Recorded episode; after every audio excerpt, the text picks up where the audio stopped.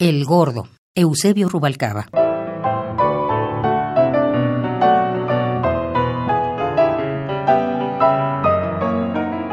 Era el hijo de mi tía Chati. Siempre fue el más gordo de todos los primos. Era insoportable. Presumía que su papá lo había llevado a Disneylandia, que veía la televisión hasta más allá de las 10 de la noche y que iba a escuela de paga como sus amigos.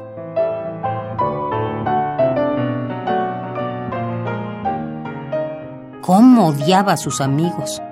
Yo, todos me parecían una copia del otro, y cada uno más pedante que el otro.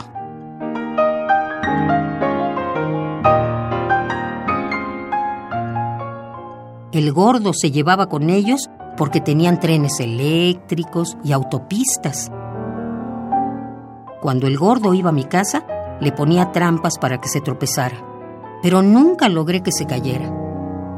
Era el único niño que tomaba Coca-Cola en el desayuno. Eso provocaba que lo admirara y a la vez que lo presumiera con mis amigos.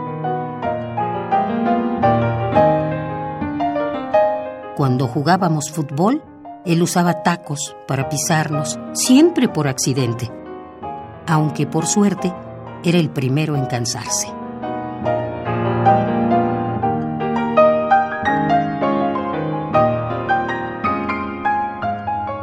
El gordo, Eusebio Rubalcaba.